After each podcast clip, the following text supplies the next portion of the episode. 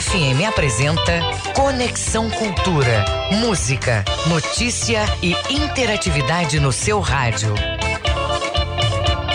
Conexão Cultura na 93,7. Oito em ponto, muito bom dia, bom dia a você. Eu sou Isidoro Calixto e a partir de agora você vai nos acompanhar aqui no Conexão Cultura. Anote até às 10 da manhã, tá bom? Hoje é quarta-feira, dia 25 de maio.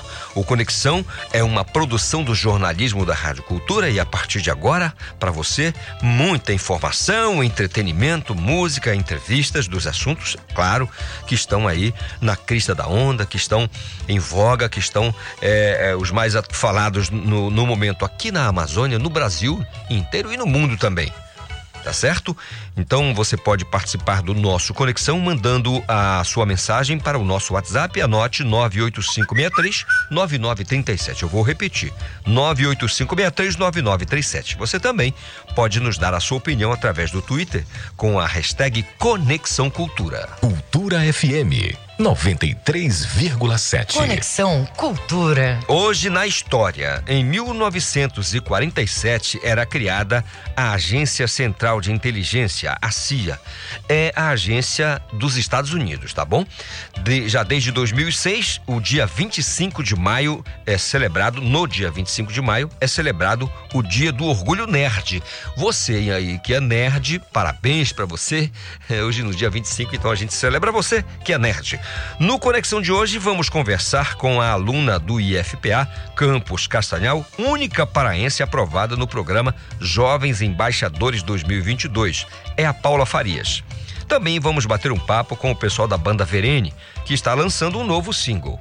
Teremos ainda, é claro, os nossos quadros, a mídia e o mercado, nosso quadro de veterinária, a análise do futebol com Ivo Amaral. O Conexão Cultura começa agora na sua Cultura FM e no YouTube através da nossa página arroba Portal Cultura. Conexão Cultura na 93,7.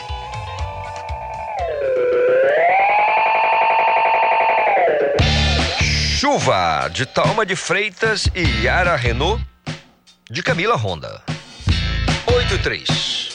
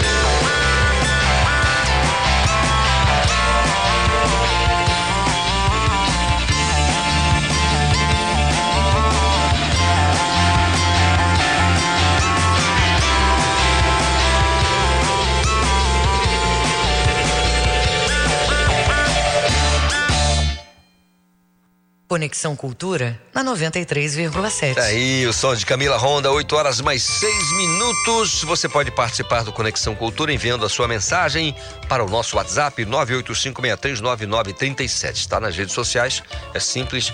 Nos marque aí com a hashtag Conexão Cultura 8 e 6. O trânsito na cidade. Trânsito na cidade, isto é, a movimentação nas ruas e avenidas da Grande Belém.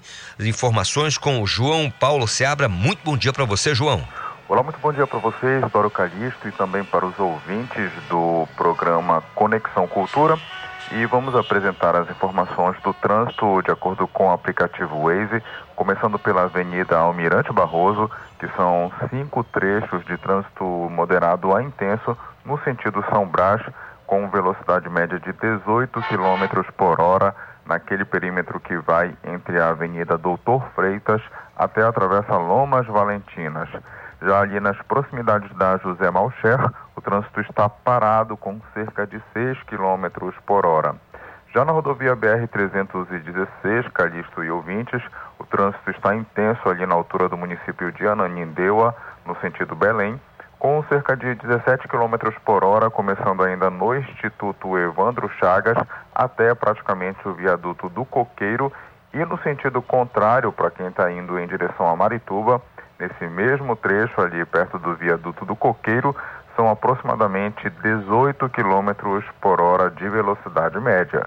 Segue com você aí no estúdio, Isidoro Calixto, João Paulo Seabra, para o programa Conexão Cultura. Obrigado, João Paulo Seabra. São as informações primeiras do trânsito aqui na Grande Belém. E a você que nos dá essa carona no seu carro, por favor, tome cuidado, tenha paciência, não transforme o trânsito em uma batalha, em uma guerra. Não é, não é uma disputa, pelo amor de Deus. 8 horas mais 8 minutos, conexão agora com Santarém. Bom dia, Miguel Oliveira. Bom dia, Calixto. Bom dia, ouvinte do Conexão. Olha, Calixto, hoje, céu claro, céu de brigadeiro, sol forte, manhã ensolarada em Santarém, Calixto. 24 graus a temperatura. Mas tem previsão de chuva fraca, como dizem os meteorologistas, no decorrer do período, Calixto. Que maravilha. É, Miguel, nós sabemos que é um dos objetivos da atual gestão do Tribunal de Justiça do Estado do Pará a completa digitalização dos processos físicos, né? Torna tudo digital, tudo bonitinho. Em Santarém, é, foi finalizado esse trabalho? Olha, Calixto, essa é uma notícia importante, principalmente para quem opera no direito, né? O, a Central de Digitalização de Santarém, ela cumpriu a meta né? E das 11 unidades judiciárias da comarca, 11 já receberam o selo de qualidade do processo judicial eletrônico, o PJE, por possuírem o acervo integralmente digital.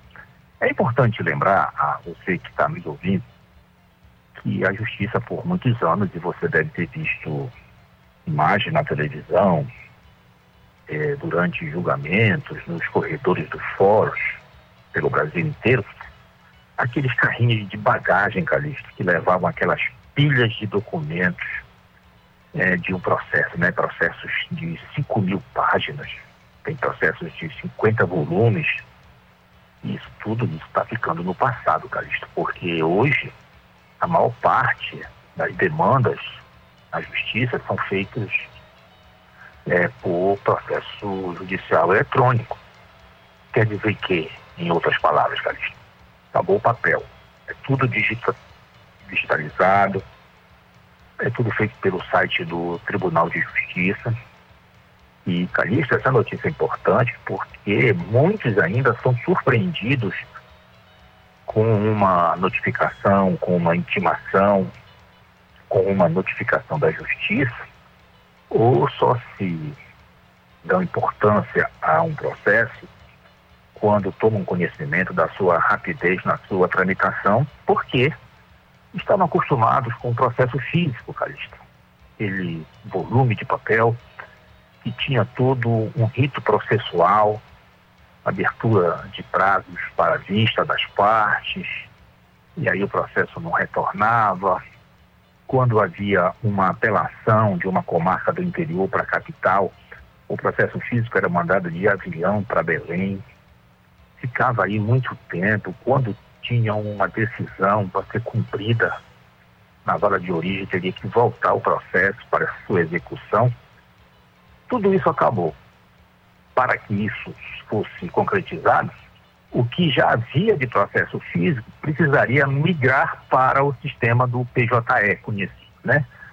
E muitas comarcas não tinham essa velocidade para que os documentos fossem digitalizados. Então, 100 processos, 100% dos processos já foram digitalizados na comarca, agora precisa uma parte migrar o PJE. E aí a Justiça aqui de Santarém diz que esse trabalho de migração deve ser concluído até o mês de junho.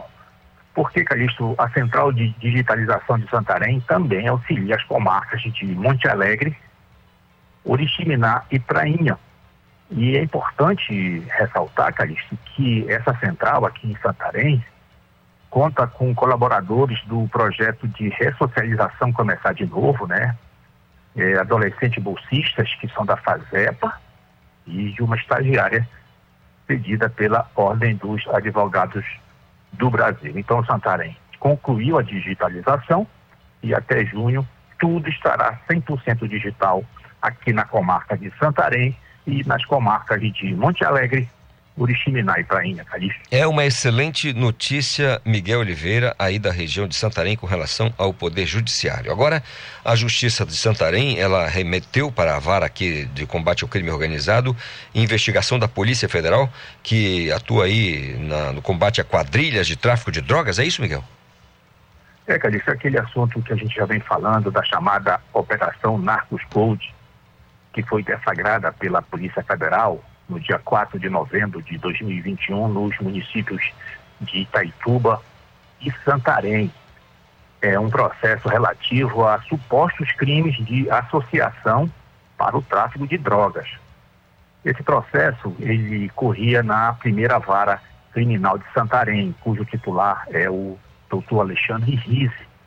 Só que o magistrado, no último dia 20 de abril, ele resolveu se tornar e julgar é, sem competência para prosseguir na instrução desse processo, porque ele concluiu que, como se trata de um sofisticado esquema, esquema de crime organizado, esse processo teria que ser avaliado e julgado e processado pela vara de combate ao crime organizado que funciona em Belém, né, e que compete a essa vara privativamente processar e julgar crimes praticados por organizações criminosas com jurisdição ou abrangência em todo o Pará. Aí o processo foi mandado para Belém, o juiz recebeu no dia 15 de março a denúncia fornecida pelo Ministério Público, a denúncia oferecida pelo MP, em desfavor de 29 pessoas. Né? Todas elas já estão é, denunciadas o juiz ainda não recebeu a denúncia porque ele se considerou incompetente para processar o feito, Calixto. Então que seja assim, que aqui a turma em Belém dê conta do recado e acabe com essa turma que gosta de traficar drogas. Grande abraço para você, até amanhã, Miguel. Até amanhã, Calixto. Grande abraço. Grande abraço. São 8 horas mais 14 minutos. Não esqueça, o nosso WhatsApp está à sua disposição. 985639937 é o nosso Conexão Cultura desta quarta-feira. É o meio da semana e você já aí se programando, se preparando, já organizando a sua vida, né?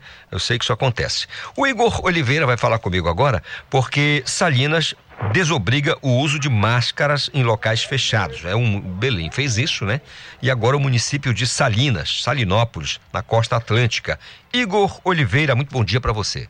Olá, Calixto, muito bom dia para você, bom dia para os nossos simpáticos ouvintes do Conexão Cultura. Como você bem disse, eh, Salinas desobrigou o uso de máscara, né? Mas preste atenção, no entanto, o uso segue obrigatório nos, transportes públicos, especialmente em certas condições de saúde, exemplo de pessoas sintomáticas ou potencialmente em contato com transmissores, para que se evite a contaminação. Paralela à decisão de dispensar o uso de máscara em locais abertos e fechados, a Prefeitura de Salinas divulgou uma nota técnica da Coordenação de Vigilância em Saúde da Secretaria Municipal, que informa entre 1 de janeiro a 23 de maio deste ano, de 2022, foram realizados mais de 2 mil testes para a Covid-19 com 903 casos positivos. O índice de positividade, segundo a Prefeitura, foi de 34,7% e de mortalidade neste período de 0,77%. Com relação à cobertura vacinal contra a Covid-19, a nota técnica da Coordenação de Vigilância em Saúde informa também que o município tem o maior índice de cobertura da região dos Caetés, que ocupa a sexta posição entre todos os outros municípios do Pará. É isso aí, Calixto. Que bom que isso está passando e a gente vai informando para que a população esteja atenta a essas novas normas, novas recomendações e novos tempos. Eu vou bem ali, daqui a pouco eu tô aí com você para dar notícias do esporte, Calixto. Disse o Igor Oliveira, eu vou ali e volto já. Valeu, Igor, pela participação aqui no nosso Conexão. Anote 8 horas mais 16 minutos. Cadê o nosso porta-voz da caristia? Já está por aí o porta-voz do preço alto, do reajuste para cima. Marcos Aleixo? Pois é, o tomate está mais caro na capital, né, Aleixo? Preço do tomate consumido continua em alta somente este ano, janeiro abril de 2022. Reajuste acumulado no preço do produto supera a inflação, alcançando quase 22%. Pesquisa do DIEESE, com balanço da trajetória de alta no preço do tomate consumido pelos paraenses, comercializado em feiras livres e supermercados da capital. No mês passado, abril de 2022, eh, e também no ano de 2022, de janeiro a abril, e também nos últimos 12 meses. Ainda de acordo com as pesquisas do DIEESE, no mês passado, abril de 2022, o tomate vendido aqui em Belém ficou quase 12% mais caro, custando em média R$ reais o quilo. As pesquisas eh, também apontaram a alta acumulada no preço eh, vendido aqui na capital durante um ano chegou a 22%, percentual bem superior à inflação do período, calculada pelo NPC IBGE de 12,47%. No Pará, mais da metade dos alimentos que chegam em nossas mesas, como vocês sabem, vem de outros estados, transporte rodoviário, além dos custos elevados na produção e principalmente gastos com frete. Também as fortes variações climáticas, que incluem aí frio, geada, vão trazer novos impactos nos preços dos alimentos, entre eles principalmente a questão do tomate, como dissemos, só neste ano já subiu 22%. Marcos Aleixo para o Conexão Gasolina, Cultura. eu quero que vá muito obrigado, Marcos Aleixo. Eu estava dizendo aqui, tem que ir para. é. Daqui a pouco a professora Sandra vai falar disso também, né?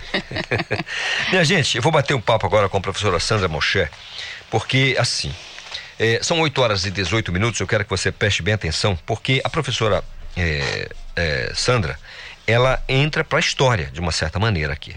Ela toma posse como imortal da Academia Brasileira de Educação Física, a ABF, que tem por finalidade preservar a história, a memória da educação física e o acervo de seus membros, bem como fomentar e incentivar o desenvolvimento da literatura, da educação física e produção de pesquisas.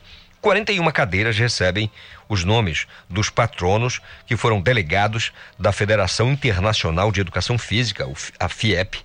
Né? Cada cadeira possui um número e é, e é ocupada em vida por acadêmico imortal de notável conhecimento e papel histórico para a educação física brasileira. E para falar sobre esse reconhecimento, não deixa de ser um baita reconhecimento, né? Estamos aqui, está no estúdio conosco aqui presencialmente a professora Sandra Mocher, conhecida, muito conhecida por todo mundo ligado ao esporte. Professora Sandra, muito bom dia, tudo bem?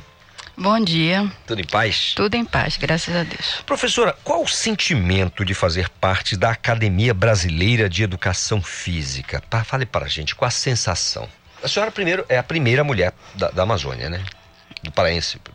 Isso, no, no, no, sim, sim. Sou É a a primeira, primeira isso, sou a primeira mulher aqui. Não só mulher, né? Mas sou a primeira, profissional. Profissional de educação física. Isso, aqui de, do- dentro da nossa. Eu imagino uma região. satisfação para a senhora, então, né? Com certeza, né? É, é um momento assim especial na minha vida. Né? São após 35 anos aí à frente é, do serviço público, porque na realidade foram 35 anos que eu estive à frente da SEDUC, né, com atividade principalmente com o atletismo, e ter esse reconhecimento me deixa muito feliz, muito feliz. É, eu já sou da Academia Brasileira Rotária de Letras, mas a minha, a minha posse ela foi online. Então não, não está tendo a mesma repercussão, o mesmo é, ansiedade, né, de você ter esse momento que vai ser na sexta-feira. Vai ter aquela, toda aquela cerimônia que é bem legal, né? Isso, Pro- isso. Professora Sandra, só para a gente entender um pouquinho, a senhora, a senhora começou a sua carreira. A- Antes a senhora foi atleta, né? Isso, eu fui atleta, né? Participei de dois Jogos Escolares Brasileiros, em Campinas em 74, em Brasília em 75.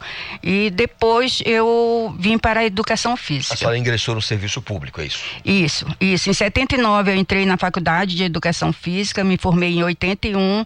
Só que em 80, naquela época, eh, nós começávamos a estudar e já estávamos adentrando, porque não tinham um- uma grande quantidade ainda de profissional de educação física. Então, em 80 eu entrei na SEDUC, na Secretaria de Educação, né? E trabalhei até 2015. Essa história que começa em 80, em 97, a senhora então eh, cria a, a- a federação, é isso? Isso, em 97, 97? isso, em 97 nós, é, como eu fui atleta, né, e depois é, fiquei vinculada ao atletismo como treinadora também, é, nós sentíamos falta porque a federação, o atletismo era vinculado à Federação Paraense de Desporto.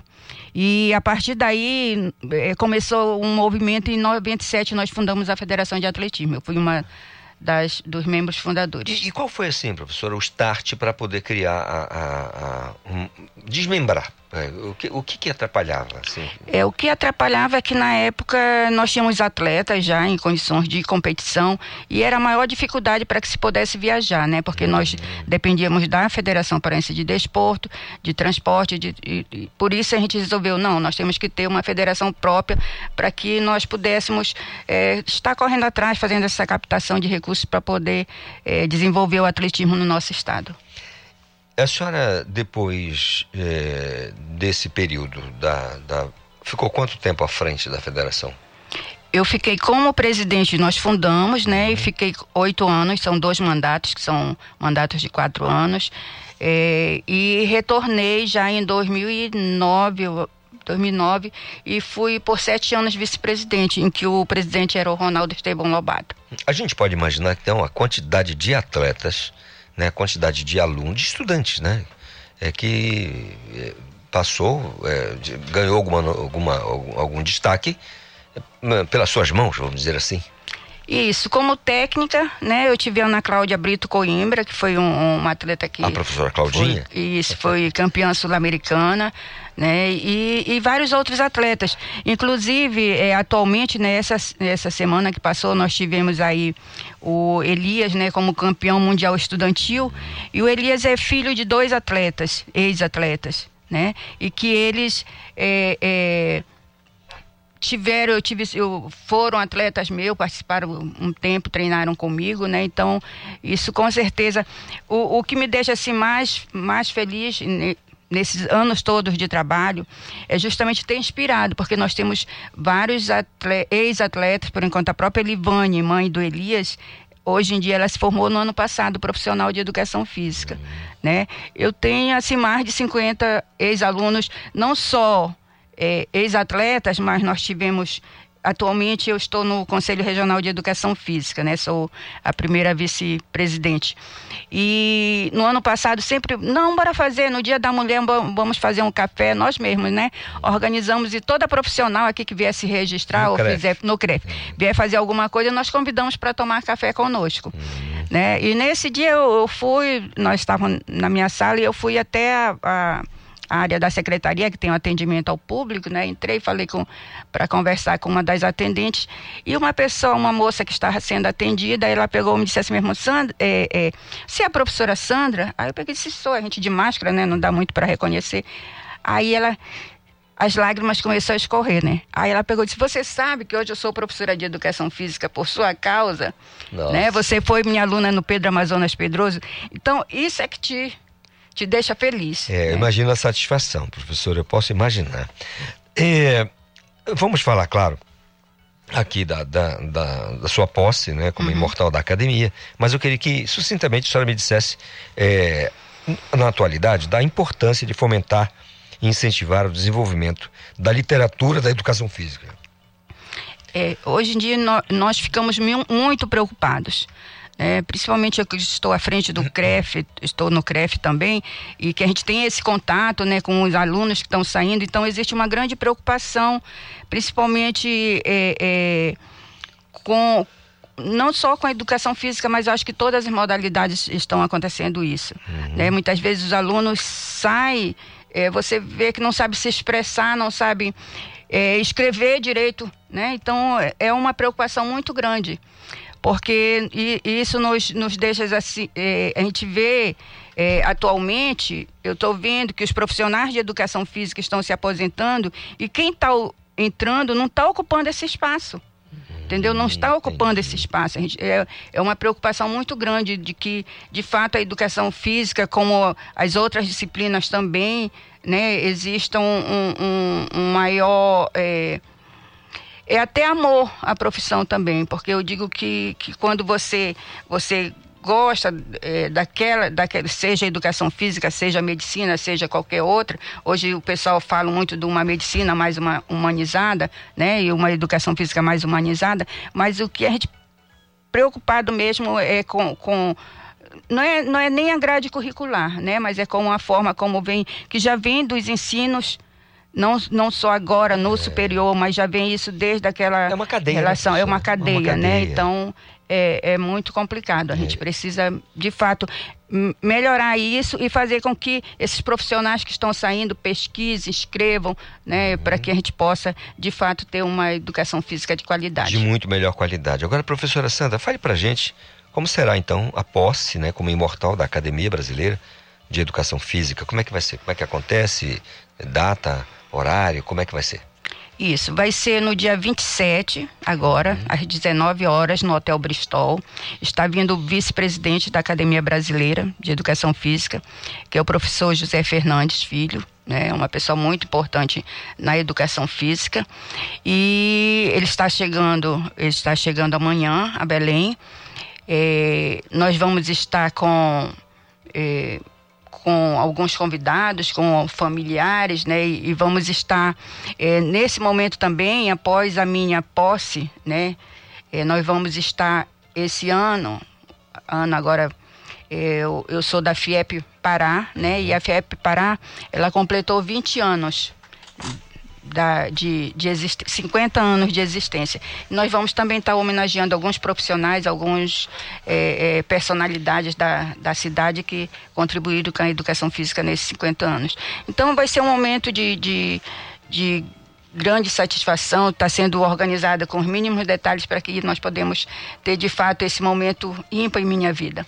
Eu espero que muitos dos seus ex-alunos e colegas estejam lá para aplaudi-la é, prestigiá-la nesse momento tão importante, professora.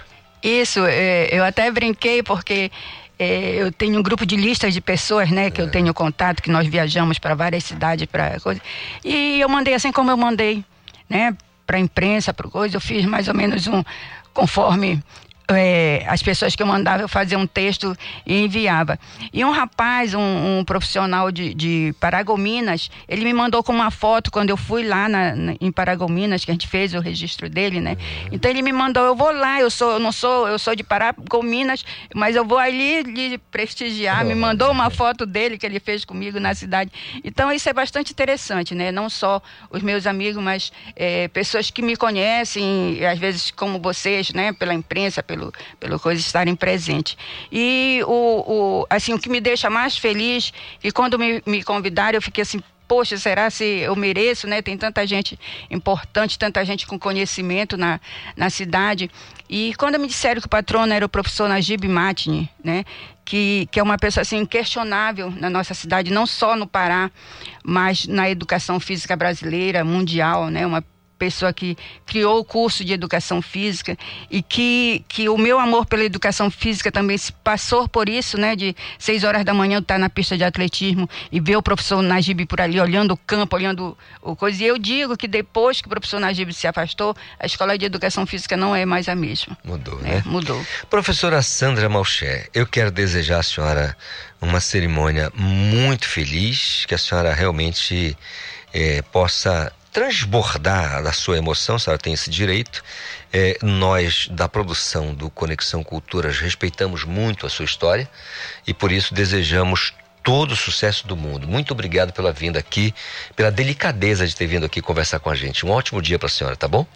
Obrigada. Eu queria agradecer também a vocês, porque, como eu falei para o Manuel Alves, né, acompanharam também a minha história, né, porque vocês, de fato, é, fizeram parte da minha história. Então, meu muito obrigado à cultura. Mais uma vez, obrigado, professora Sandra Malché. A história da educação física, uma parte dela está aqui comigo agora. Eu tenho muita alegria de fazer isso. 8 horas mais 31 minutos, eu volto num instante com mais Conexão Cultura para você. Estamos apresentando Conexão Cultura.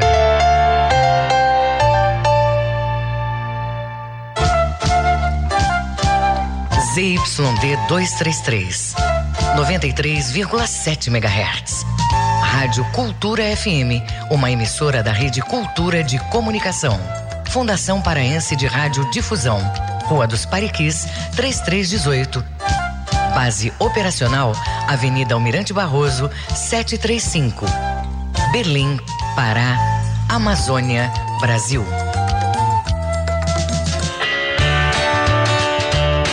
Cultura FM. Aqui você ouve música paraense. A beleza da noite. A claridade do luar. Música brasileira. Ei, braço Davi, pra cego ver que esse shot faz milagre acontecer. Ei, braço Davi, pra cego ver, fala. Cultura FM 93,7. Usar máscaras, lavar as mãos e usar produtos com ação antiviral continuam sendo importantes mesmo depois da vacina. São hábitos que devem ser mantidos para evitar que as variantes do vírus entrem pela nossa porta. Proteja-se do coronavírus. Cuidar da sua saúde é proteger a todos. Cultura, rede de comunicação. Mais tribal de todas as festas. Balanço do Rock, quarta, oito da noite. Bar dos Balanço do Rock. Aqui quem fala é Raul Bentes e eu te espero aqui na mais tribal de todas as festas. Toda quarta-feira, às 8 da noite, na Rádio Cultura. Tu vai saber o que que tá acontecendo no rock paraense em todos os cantos desse estado. Claro, tem música nacional e os clássicos internacionais. Te espero aqui. Voltamos a apresentar Conexão Cultura. Verdade, o nosso Conexão Cultura desta quarta-feira. É, amanhã está bonita e eu quero saber como é que está a sua vida aí no seu bairro, na sua comunidade, na sua rua. Envie aqui uma mensagem para o nosso WhatsApp 985639937. Se você preferir, você pode nos marcar aí nas redes sociais com a hashtag Conexão Cultura, tá bom? 8 e 34 O trânsito na cidade. Mais informações das movimentações aí nas ruas e avenidas da Grande Belém. Ô João Paulo Seabra, me conte. Isidoro Calixto e ouvintes, vamos falar agora sobre alguns trechos ali, algumas eh, ruas do município de Ananindeua, na região metropolitana, de acordo com o aplicativo Waze. Começando na rodovia Mário Covas, no município de Ananindeua, que alguns trechos já começam a apresentar lentidão nos dois sentidos da via, com o trânsito praticamente parado entre a Avenida Três Corações até o condomínio Biarritz, com uma velocidade média de 6 km por hora nesse trecho. E na Avenida Independência também são pelo menos três trechos com trânsito intenso agora nesse momento e todos são no sentido da rodovia Augusto Montenegro. Ah, no cruzamento com a rodovia Mário Covas, portanto a Avenida Independência com Mário Covas, a velocidade média nesse momento é de cerca de 8 km por hora apenas. Segue com você aí no estúdio, Isidoro Calisto, João Paulo Seabra, para o programa Conexão Cultura. Obrigado, querido João Paulo Seabra, aqui pela participação, trazendo aí a movimentação nas ruas e avenidas no trânsito. E vale dizer mais uma vez: tenha paciência, tenha cuidado, tenha responsabilidade, né? E você vai ficar numa boa, sem maiores problemas. Eu vou conversar agora com o pessoal da Depará, especificamente com a Thaís Leão. A Thaís, ela é fiscal estadual agropecuária da Agência de Defesa Agropecuária do Estado do Pará, né, da, no programa de pragas e, importância econômica né, da agência. Eh, a agência, né, a Depará, ela tem um papel muito importante quanto órgão eh, fiscalizador na cadeia produtiva da pimenta do reino. Olha, a especiaria mais cara do mundo, né? Eu costumo dizer isso. A adoção de boas práticas sanitárias no processo de beneficiamento da pimenta do reino ajuda a prevenir a incidência de pragas. É, e hoje, então, como eu estou falando, nós vamos bater um papo é, com a Thaís Leão sobre a atuação da Depará é, nesse serviço. Ô Thaís, bom dia, tudo bem com você? Bom dia, meu querido. Tudo bem, sim. Tudo em paz? Graças a Deus. É, você poderia traçar para a gente um, um panorama é, econômico da pimenta do reino no estado, uma vez que aqui a gente sempre conversa com o pessoal da, da, da, da, da Embrapa e a gente sabe da importância uhum. que tem essa especiaria, né? É, ela é muito sazonal a, a questão do preço. Às vezes está aqui em alta e depois ela baixa o preço. Tem muito a ver com a, a, o sabor é, do mercado internacional. É, como é que você como integrante da, da agência, entende a pimenta do reino no, no estado do Pará? Bem, é, vamos começar falando do nosso status, né? Uhum. Historicamente no Brasil, nosso estado por décadas foi o maior produtor de pimenta. E aí, final de 2017, 2018, o Espírito Santo passou a ter esse status hoje é responsável por 55% em média da produção nacional, seguido do Pará, que está em segundo com 34%, e temos a Bahia ainda com 8% mais ou menos, né, em média. Então, assim, nesse, nesse quadro é, é complicado um pouco e até um pouco frustrante, né, nós termos os nossos números ultrapassados por um estado que é aproximadamente 27 vezes menor que o nosso em área sabe? Aí você se pergunta, foi, fomos nós que perdemos para o Espírito Santo nesse cenário? É, particularmente, eu acredito que nós perdemos para nós. Entendeu? Porque nós temos um estado do tamanho do nosso, nós temos produtores de, de é, como é que eu vou te dizer, de herança, produtores que são que nasceram produtores rurais, né? Então, assim, na minha opinião, é uma questão de, de ajuste. Nós temos é, plantas que, nossa, nossa produção hoje, ela gira em torno de um quilo e meio a dois por planta. As plantas do Espírito Santo, elas conseguem ter uma média de produção de até 4 quilos. Então, o Espírito Santo reorganizou a cadeia produtiva e trabalhou a produtividade deles. Então, por que, que a gente também não pode fazer a mesma coisa?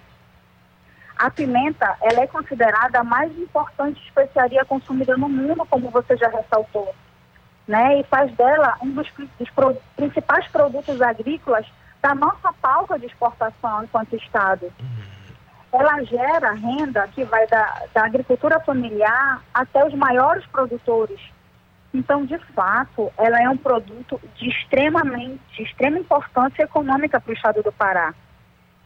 Agora, é... Thaís, é, é só, só, só, sem querer cortar, mas já cortando, como diz o Jô, eu queria que você falasse. Não, você pode me cortar, porque senão eu me empolgo e aí eu vou falando. Não, é que você é muito verbal, é verdade. Mas assim, eu, eu, eu você falou na, na questão da, da, produtividade, né? Primeiro de área plantada e depois é, da quantidade, né, da, da, produção, propriamente dito, quilo sim, por sim. planta. Isso é muito importante. Mas eu pergunto a você, nós aqui temos boa pesquisa, a Embrapa está à frente, né, está é, é na vanguarda dessa, dessa pesquisa e tem sempre o, a, as melhores práticas também, oferece sempre Sim. as melhores práticas. Agora, isso, na sua opinião também, você, com, você concordar, depende muito do setor privado, né? ou seja, o produtor decidir plantar, não? Sim. É, nós temos, é, hoje, se você fizer pesquisa, é, nós vamos ter números que se aproximem, mas que, na minha opinião, não é a realidade que nós temos. Por exemplo, é, voltando a falar um pouco da, do que é da, da economia, nós temos que, na época de safra, a gente tem uma empregabilidade de até 50 mil pessoas, gerando divisa de, em dólares, de 50 milhões de dólares. Mas por que, que eu te digo que talvez não seja a nossa realidade? Porque nós não temos 100% dos nossos produtores cadastrados. Calixto, eu te digo, eu sou uma pessoa que dirige.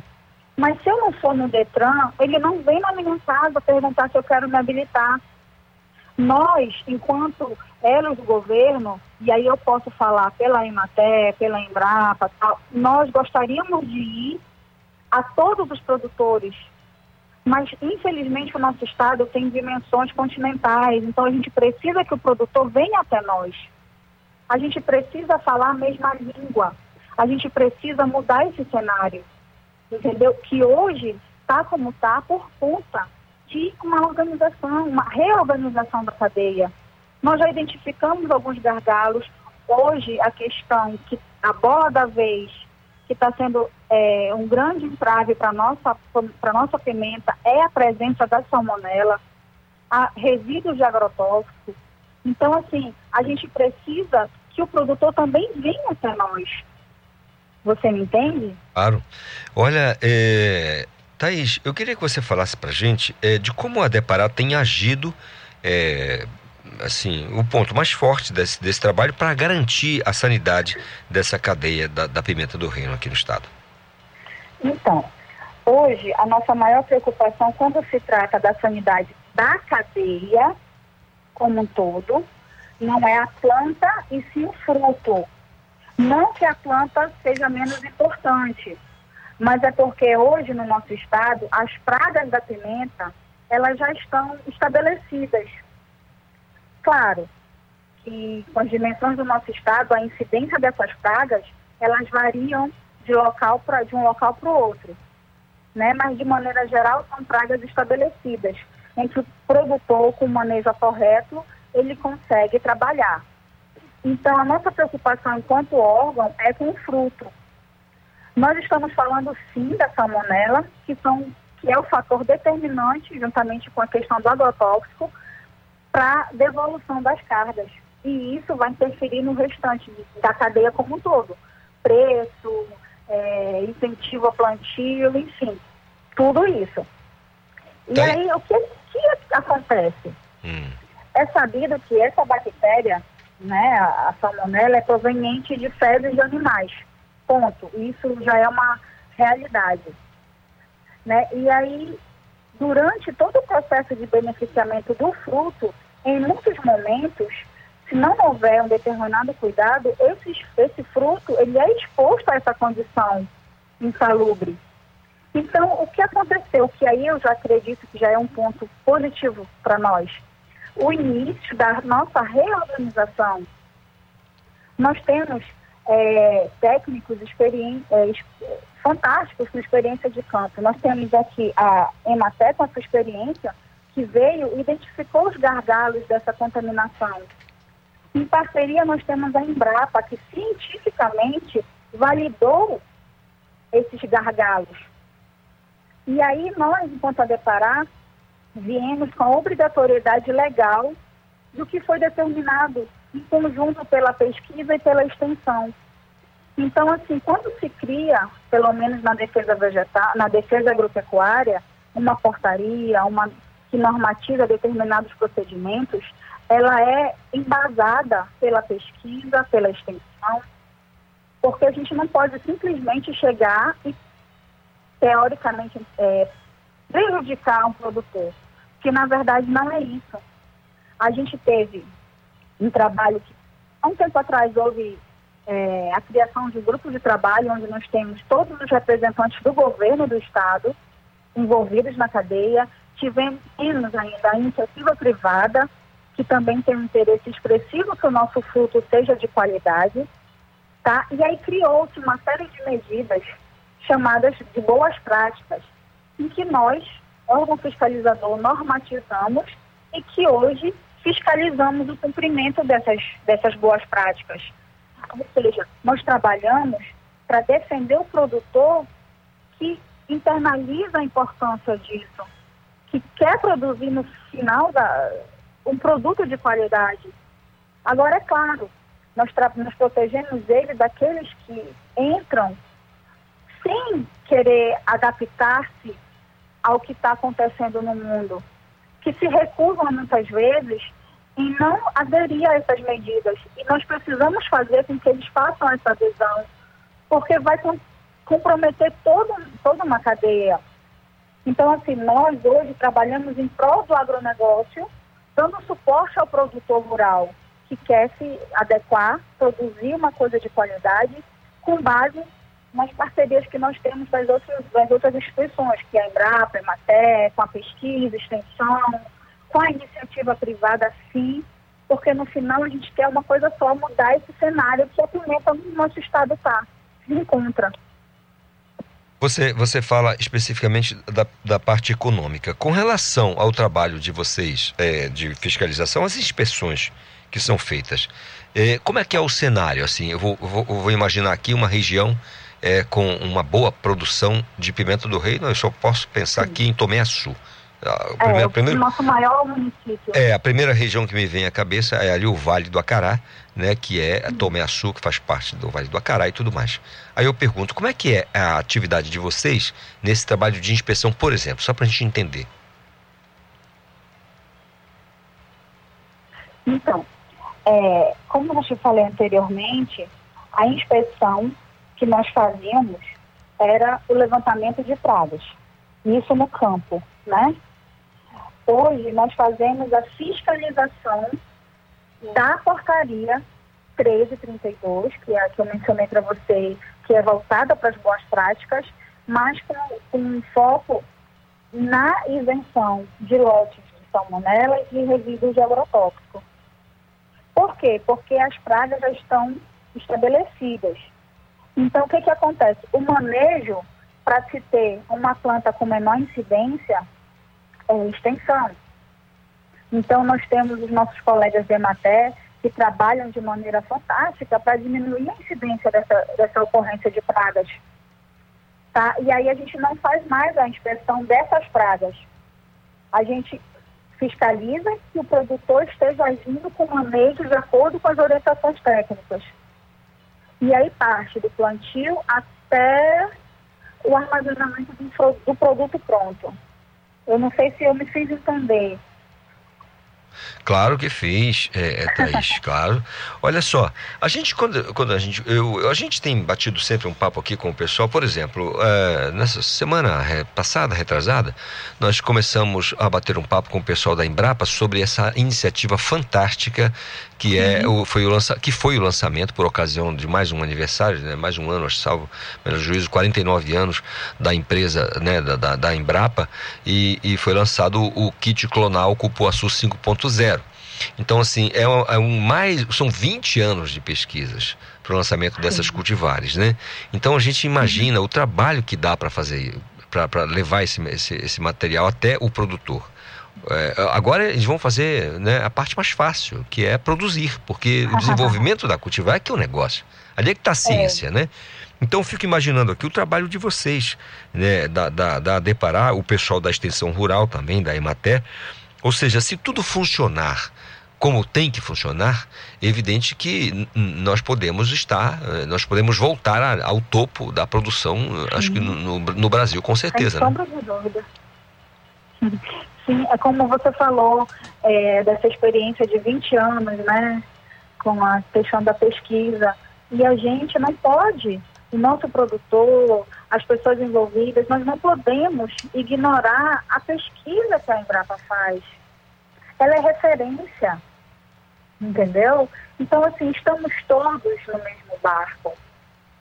Nós pegamos o que a pesquisa nos fala e nós normatizamos para que o produtor consiga entender que aquilo ali é importante para um produto de qualidade.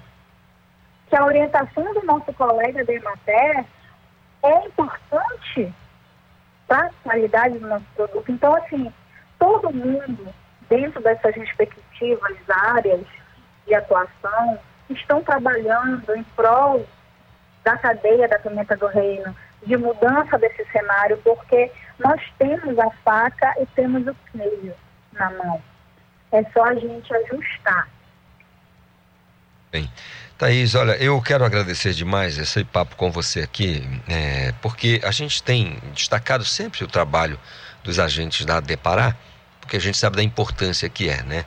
Não imagina, nós temos aí tanta coisa de origem vegetal, origem é, é, animal circulando E aí pergunta: quem fiscaliza? Ah, no Estado, a Agência de Defesa Agropecuária.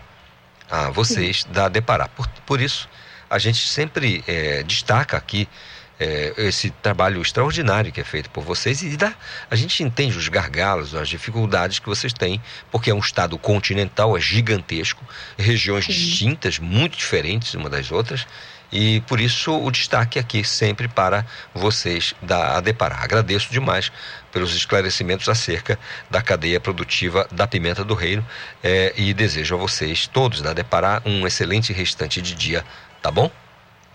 Calixto, muito obrigada. A Depará é nossa, é de vocês, produtores, é de vocês, comunidade. E a gente está para isso, para trabalhar junto, para esclarecer.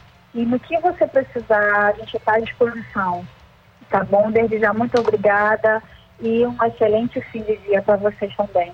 Muito obrigado a Thaís Leão, fiscal estadual agropecuária da Agência de Programas de Pragas eh, e a Importância Econômica. Isso ligada à Agência de Defesa Agropecuária do Estado do Pará.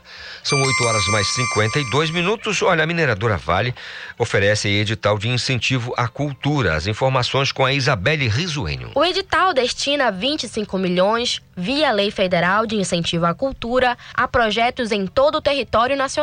As inscrições seguem abertas até o dia 30 de junho. No Pará, o Vale Música Belém é um dos projetos patrocinados pelo Instituto Cultural Vale.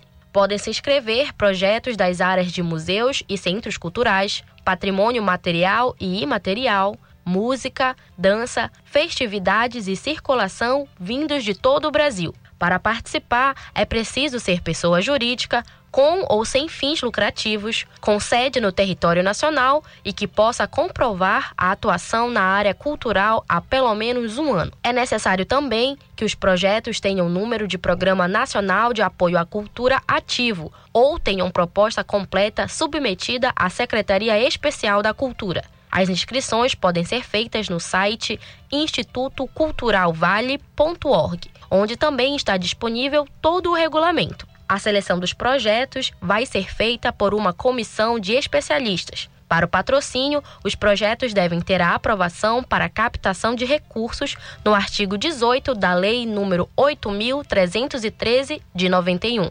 Com supervisão da jornalista Tamires Nicolau, Isabelle Risuênio para o Conexão Cultura. Obrigado, Isabelle Risuênio, pela participação, as suas informações aqui no nosso Conexão Cultura acerca dessa iniciativa né, da Vale, no sentido de. A, a, a, não é um incentivo, né? A cultura é, com esse edital, ofertando aí é, essas vagas. É, para esses programas que são sempre muito interessantes. São 8 horas mais 53 minutos. Olha, o Miguel falou comigo, agora que eu estou vendo aqui, Reginaldo, Pamela, ele disse que o, o Brasilino Correia estava engatado né, no engarrafamento na BR-163, lá em Miritituba. Né? Miritituba, Porto de Miritituba, lá na BR-163, que é a Santarém, Cuiabá. Uma BR importantíssima e ele estava engatado lá num, num, engarrafamento. Imagino por quê, né? A quantidade de caminhões que vão eh, ali do, daquele vale para, levando soja para o porto de Meritituba é uma coisa extraordinária.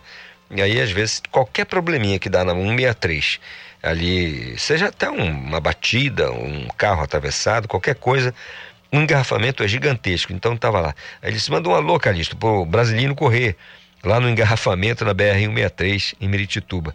Isso é, você pega a Transamazônica e depois você chega na 163, você já está ali quase virando ao Mato Grosso, né? Depois dali já já praticamente Mato Grosso. Então está, estava ouvindo o Conexão Cultura, inclusive, a gente manda então um abraço para o Brasilino Correia lá nesse engarrafamento. Tomara que já tenha acabado, viu? Já tenha passado essa fase do engarrafamento na BR 163, essa estrada federal, na Santarém, Cuiabá, como a gente costuma dizer. Direto da redação, vou acionar minha colega Renata Rocha, porque a Assembleia Legislativa do Estado aprovou a PEC do, do Poder Executivo que dispensa licitação para serviços de transporte. Me explica isso, Renata. Bom dia. Bom dia, Calixto. Bom dia, ouvintes do Conexão Cultura. Essa aprovação da proposta né, de emendar a Constituição do Estado do Pará, que dispensa, então, a realização de licitação e autorização da Casa de Leis para a concessão de serviços de transportes e empresas ocorreu ontem durante sessão dos deputados estaduais da Assembleia Legislativa do Pará, Alepa. O governador Helder Barbalho justificou ainda que a proposta propõe que a Constituição do Estado do Pará permita que o transporte intermunicipal de passageiros seja delegado mediante autorização, cabendo então à agência reguladora responsável controlar e regular a atividade, uma vez que a autorização deve ser mais eficiente, não somente do ponto de vista econômico, Calixto, mas é, especialmente também no sentido de qualidade da prestação de serviços e tarifas módicas à existência de uma concorrência dentro do sistema de transporte intermunicipal de passageiros.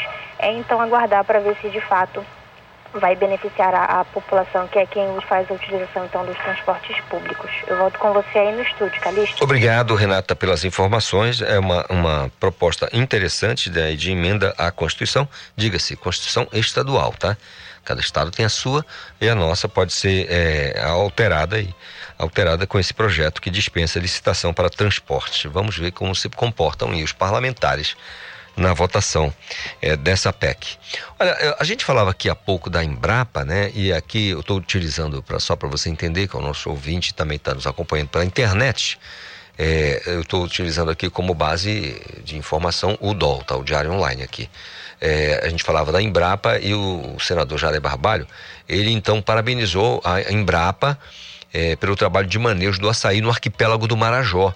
É, o senador parabenizou o órgão pela iniciativa e pediu mais informações sobre o projeto é, e os benefícios, já que a produção extrativista e, e, familiar devem ser valorizadas pela conservação do meio ambiente. Tendo em vista, então, é, esse trabalho, tanto de conservação, além de explorar, né, de buscar o açaí, mas sem degradar o meio ambiente, o que é feito, muito bem feito pelos ribeirinhos, pelas populações ribeirinhos e tradicionais, né? Então, é, ele busca então mais informações por parte da Embrapa Amazônia Oriental no sentido de incentivar né, o açaí, o manejo do açaí no arquipélago do Marajó.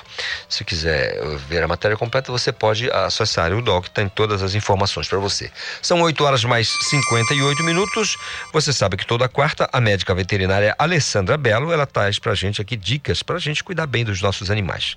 É, o tema de hoje é sobre a, a adoção de animais. Vamos entender sobre a adoção de animais. Bom dia, ouvintes do programa Conexão Cultura. Sou Alessandra Belo, professora do curso de Medicina Veterinária da UNAMA, e o tema de hoje será Adoção de Animais. Você quer mesmo ter um pet? Adoção por impulso pode gerar frustração e até abandono. Responda as perguntas com sim ou não e avalie se é mesmo para você. Primeira, estou disponível para assumir uma responsabilidade por pelo menos 10 anos? Segundo, tenho dinheiro para arcar com despesas como alimentação, veterinário e todos os cuidados necessários? 3. Tenho tempo disponível para dar atenção ao meu bicho e passear com ele? 4. Minha casa tem espaço para abrigar confortavelmente um animal? 5. Tenho paciência para lidar com a adaptação e possíveis bagunças causadas por ele? Vamos ao resultado. Se respondeu sim para todas, está pronto para adotar. Você está ciente da responsabilidade e vai ser feliz com seu novo amiguinho. Se respondeu não para alguma pergunta, melhor pensar mais sobre o assunto é prudente avaliar suas condições para evitar arrependimentos. E existem algumas regras para adoção. Primeiro, quem for adotar deve ter no mínimo 21 anos e levar documentos como RG, CPF e comprovante de residência é exigida a assinatura de um termo de responsabilidade com valor legal, garantindo que o adotante vai cuidar bem e não abandonará o animalzinho. Fazer uma entrevista para conhecer melhor o perfil do candidato em algumas situações, fazer o pagamento de algumas taxas. Algumas instituições cobram taxas para custear os cuidados com os animais. Informe-se antes de decidir. Agora é com vocês. Cuide bem do seu pet. Abandonar é crime. Obrigada pela atenção, Alessandra Belo para o Conexão Cultura e até a próxima semana. Tá aí então os esclarecimentos, as informações da médica veterinária, professora universitária Alessandra Belo, que tá, traz sempre aqui às quartas-feiras pra gente dicas para a gente cuidar bem dos nossos animais de estimação, né? São nove em ponto, a gente vai ao intervalo, você fica na sequência com o Cultura Vinil, com o Astro Paulo Brasil e a gente volta na sequência. Conexão Cultura na 93,7.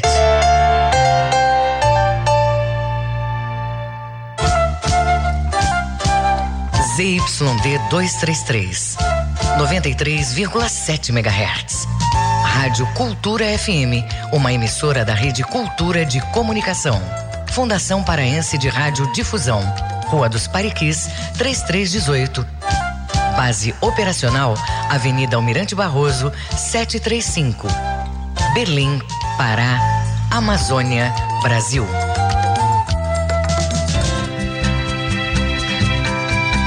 Cultura FM. Aqui você ouve música paraense.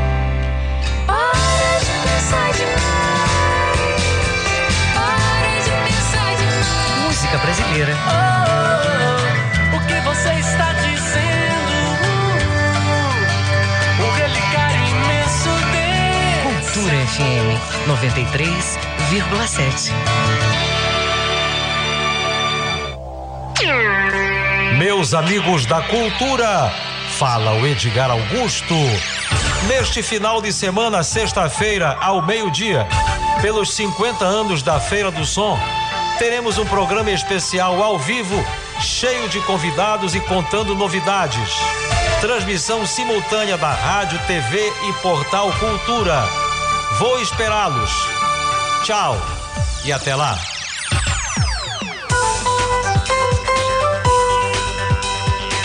Estamos apresentando Conexão Cultura. A música, o fato, a memória. Cultura Vinil. A história da música em long play. Em 1994, um patrimônio cultural paraense entrou no estúdio de Gar Proença, na Funtelpa, para registrar num LP seus grandes sucessos. O peru tá pulando, ela pula peru, o peru tá rodando, ela roda peru. Ele nasceu em Bragança, foi batizado como Augusto Gomes Rodrigues e entrou para a história com o nome de Veriquete.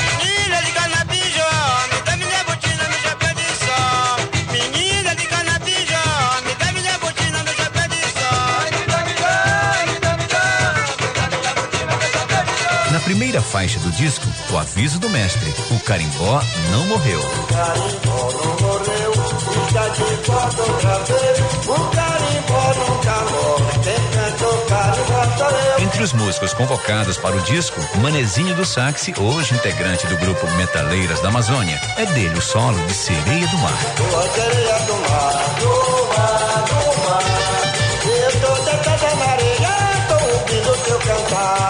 Fazendo um carimbó de raiz, sem teclados ou outros instrumentos eletrônicos, Verequete nunca frequentou nenhum tipo de escola. Eu eu.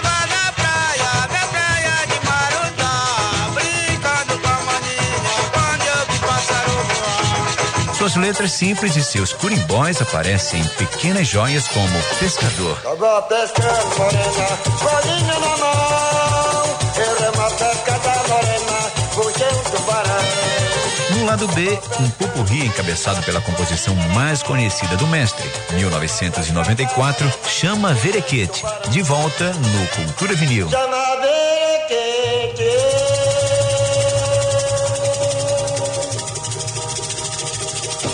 Chama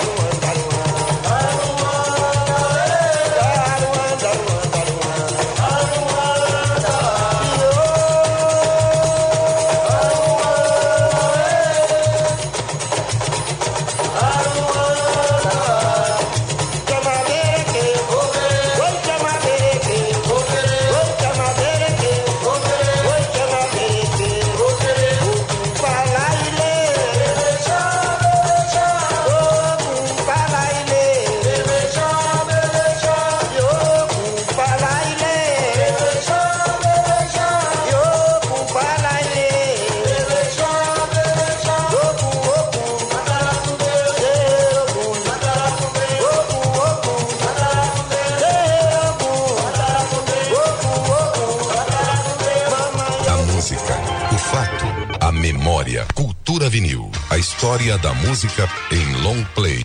Produção e apresentação, Paulo Brasil. Voltamos a apresentar Conexão Olha. Cultura. São nove horas mais oito minutos. Você ficou aí com Cultura Vinil do Paulo Brasil, que sempre faz com muita maestria o Cultura Vinil. E a gente curte aqui dentro do Conexão Cultura. Nove horas mais oito minutos. Olha, eu eu vou conversar agora com o Yuri Siqueira, porque na Suíça o governador do estado, o governador Helder Barbalho, apresenta chocolate do Pará, eh, premiado em Paris como modelo de produção. É isso mesmo, Yuri? Bom dia, Calixto. Bom dia, ouvinte do Conexão Cultura. Calixto é exatamente isso. O governador do Pará, Helder Barbalho, participou de uma reunião com investidores na Universidade de Zurique, lá na Suíça, durante a programação do Fórum Econômico Mundial. Esse fórum vai até o dia 26 de maio em Davos. Na oportunidade, foram apresentadas ações do Estado contra o desmatamento ilegal e em prol da sustentabilidade. Participaram do encontro executivos de grandes empresas mundiais. Segundo o Helder, o Pará vem demonstrando que possui ambiente de negócios favorável para investimentos que oportunizem o desenvolvimento econômico, atrelado à preservação da natureza. Durante a apresentação do Helder, do nosso governador, um dos exemplos mostrado foi o premiado chocolate paraense, que esteve entre as 50 melhores, os 50 melhores do mundo, segundo o Salão de Chocolate de Paris, Calixto. Que maravilha, né? Muito bom. Levar para o mundo o nosso chocolate, que Sim. legal, coisa legal. Valeu, Yuri Siqueira aqui conosco no estúdio do Conexão Cultura, trazendo, portanto, as informações da reunião lá em Davos, na Suíça. Nove horas mais nove minutos, o papo agora é com a Paula Farias. Por quê, Caris? Porque a Paula Farias, ela conseguiu um feito extraordinário. De um total de 50 alunos de todo o país aprovados no programa Jovens Embaixadores 2022, a única representante do estado do Pará é aluna do curso de informática, modalidade integrado ao ensino médio do Instituto Federal de Educação, Ciência e Tecnologia do Pará, o IFPA, campus Castanhal, aqui na região nordeste do estado. A Paula Thaís Alves Farias, aprovada com o projeto Pão, Pão de Cast, olha Pão de Cast, né, o que é podcast, é, que visa divulgar informações sobre ensino, pesquisa e extensão. E ela vai bater um papo agora com a gente sobre esse feito. Ô Paula, bom dia, tudo bem? Bom dia, Calixto. Tudo bem? Tudo tranquilo com você? Tudo ótimo com você? Tudo em paz, graças a Deus. Explica pra gente é, sobre o projeto Pão de Cast. Primeiro eu queria que você falasse do, do nome, como, como é que surgiu? Bom, esse nome surgiu durante uma reunião online que a gente estava fazendo, né? Logo no início do projeto e por um erro de, de transmissão acabou que um dos meus amigos entenderam pão de cast e a gente daí continuou com esse nome. Inte- Interessante, né? Um, um erro é, que acabou ficando legal, ficou, ficou bacana. É, é podcast, né? A gente está acostumado com os podcasts da vida aqui. Podcast, legal. Agora, assim, é, você é a única da, da, da- da nossa região né, aprovada ne- nesse. Como é, que, como é a sensação? Fala pra gente dessa sensação. Pô, é uma sensação maravilhosa, né? Poder estar representando o nosso Pará aí lá fora, né? Foram 50 jovens e eu tô lá, né? Como uma paraense, levando o nosso orgulho paraense lá para fora. E poder também aprender muitas coisas sobre a cultura estadunidense com outros jovens. Vai ser maravilhoso. Legal. Agora sim, a ideia é, é unir informações sobre o ensino, pesquisa e extensão. Fala um pouquinho pra gente sobre essa, essa, essa ideia. Bom, bom, o podcast ele surgiu com essa intenção de aproximar essa, essas informações acadêmicas com os alunos, sabe? E unir isso e fazer com que os alunos tivessem uma maior acesso à informação dentro do nosso campus. E depois estender, estender isso para outros campos também. Por exemplo, auxílios, ou quando tiver, quando tiver oportunidade de estágio, de projetos, para que eles pudessem estar engajados nessas iniciativas. Que legal. É, Paula, só eram 50, 50 alunos é, de todo o Brasil que foram aprovados. Como é que foi Sim. essa seleção? Explica pra gente como é que foi a seleção. A seleção ocorreu com algumas etapas, né? Foi um processo. Eu não lembro exatamente quando começou, mas eu tive que enviar uma documentação eh, sobre, sobre o projeto, falando sobre mim. Eu fiz duas provas em inglês. Uma foi escrita e a outra, que foi a última, foi uma entrevista, na verdade, uma entrevista em inglês, onde eu falei com algumas pessoas da embaixada, tudo em inglês. E depois veio o resultado. Que legal. E aí, como é que foi o momento de que recebeu o resultado? Como é que foi? Ah, na hora foi. A gente não acredita, né? Eu fiquei em choque. Eu comecei a chorar de emoção aqui junto com a minha família. Mas foi uma sensação muito boa. Muito boa mesmo. Eu posso-. Eu posso imaginar. Agora sim, só pra gente entender, você é, é, nasceu em Castanhal. Você é de, você é de Castanhal. Sim. Você nasceu de em Castanhal. Castanhal. de Castanhal. Você está com que idade hoje? Com que idade? Eu tenho 16 anos. 16 anos. Olha, muito jovenzinho, pode fazer muita coisa ainda, muita coisa mesmo, tá? Só começando. Tem muita, muito chão ainda pela frente.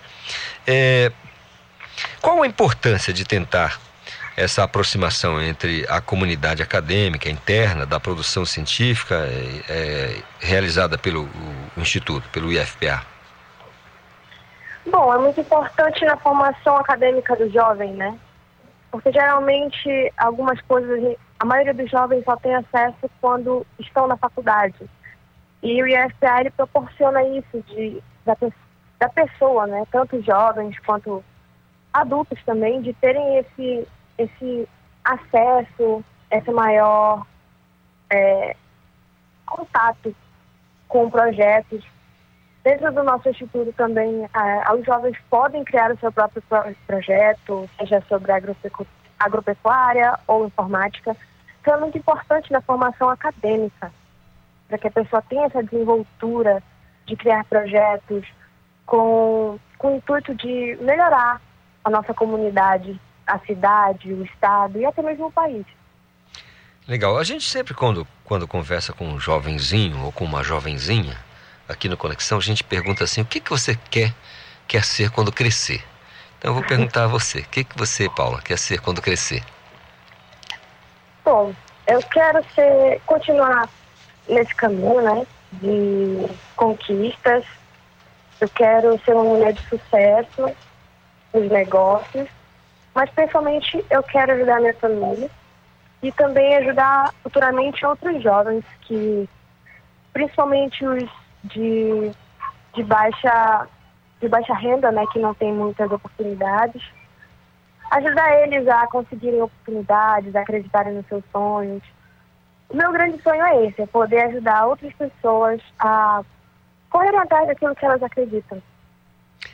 E como é que você eh, enxerga assim, quando olha para os lados, os seus colegas, as pessoas com quem você transita, não, até mesmo gente da família, com relação a esse entusiasmo que você tem? Eh, Você repara isso nas outras pessoas? Você sente que eh, elas também buscam esse mesmo entusiasmo, esse, essa gana, essa garra para produzir alguma coisa? Olha, sendo bem sincera, algumas pessoas sim. Eles também têm essa vontade, né? Mas, infelizmente, existem pessoas que não têm essa mesma visão, né? Muitos jovens que não têm essa visão que eu tenho hoje.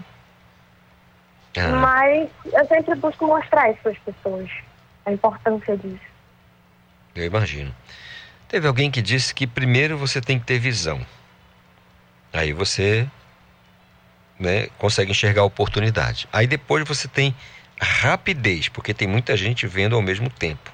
Então, visão, rapidez. E para ter sucesso, existe uma coisa chamada polivalência. Você precisa fazer muitas coisas ao mesmo tempo. É mais ou menos por aí que você pensa em fazer na vida? Sim, eu preciso, é, a gente precisa ver, analisar a situação. Depois a gente tem que agir, né? Porque não é só essa questão de pensar, pensar e não agir. Eu acredito que a pessoa tem que ir e tem que fazer. Então, visão, rapidez e polivalência. Você vai chegar lá, vai ser tudo que você acabou de dizer aqui pra gente. Vai ser aquela jovem de sucesso que vai conseguir eh, se dar bem na vida, né? Buscar o seu lugar ao sol e ainda, além de ajudar a família, a incentivar a outras pessoas, os amigos, as pessoas que te cercam, os que gostam de você, a ter sucesso também na vida, buscando sempre uma oportunidade, mas com né, o desenvolvimento intelectual, buscando sempre isso, eh, e as iniciativas, né, as oportunidades que aparecem na frente, não? Sim. Como é que foi? Eh, eu queria que você falasse pra gente de ser a única representante do estado do Pará. Como é que foi o feedback? O que, que as pessoas falaram pra você depois do resultado? Bom, sobre a minha família, eles adoraram, né? Os meus amigos também ficaram muito orgulhosos. Há pouco tempo que saiu uma matéria e, anunciando que eu fui uma jovem embaixadora e fui a única do Pará. Então agora que as pessoas estão começando a, a descobrir isso. A ter conhecimento todo- disso, né? Isso, exatamente. Ah. Mas todo mundo me parabenizando, né? Eles Estão muito orgulhosos pelo fato de que eu fui a única que consegui esse ano, né? Chegar até a última etapa e ser aprovada e selecionada por eles. Muito legal. Paula, eu só posso, nós, é, não eu não, nós aqui da produção do Conexão Cultura, a gente só pode eh, se juntar às outras dezenas e centenas de pessoas que conhecem você, eh, seus colegas, para parabenizar e desejar muito sucesso na, na, na- vida, eh, nos projetos, desenvolvimento das ideias, tirar isso do papel e, e, né, buscar, e, como disse, o seu lugar ao sol. A gente agradece muito por esse papo com você, pela conversa, as informações que você deu aqui pra gente acerca desse feito, né, eh, dessa conquista. Muito obrigado pela delicadeza de falar com a gente, tá bom, Paulo? Obrigada, agradeço também. Valeu. Né, gente? Muito legal saber disso. Uma única paraense que, né, selecionada né, como representante do estado do Pará nesse curso de informática aí que, enfim, não é para qualquer um. Né, para quem realmente estuda e estuda com afinco. 9 horas mais 20 minutos, Paulo Sérgio. Oi, se você quiser participar, já sabe, manda aqui pra gente o- a sua mensagem do nosso WhatsApp 985639937. Já está comigo o Lucas Melo, ele vai destacar pra gente o jornal Cultura, logo mais às seis e meia da noite. Bom dia, Lucas. Bom dia, Calixto. Bom dia, ouvintes ligados aí no Conexão Cultura. Então, no Jornal Cultura, vamos falar sobre a 19 edição do Feirão do Imposto, que será lançado hoje às 7 horas da noite no Shopping Pátio Belém. A programação conta com venda de diversos produtos sem impostos até o próximo domingo. O evento é realizado pelo Conselho de Jovens Empresários, o Conjove, em parceria com a Associação Comercial do Pará. E Calixto, a Orquestra Sinfônica do Teatro da Paz inicia hoje uma série de espetáculos em homenagem ao pianista Nelson Freire. A primeira apresentação será hoje às 8 horas da noite. A série de concertos será entregue ao público no decorrer do ano todo, com participações de convidados especiais. O espetáculo é gratuito e nossa equipe te mostra as expectativas desse concerto musical direto do Teatro da Paz, hoje, a partir das seis e meia da noite, na sua TV Cultura do Pará, canal 2.1, Calixto.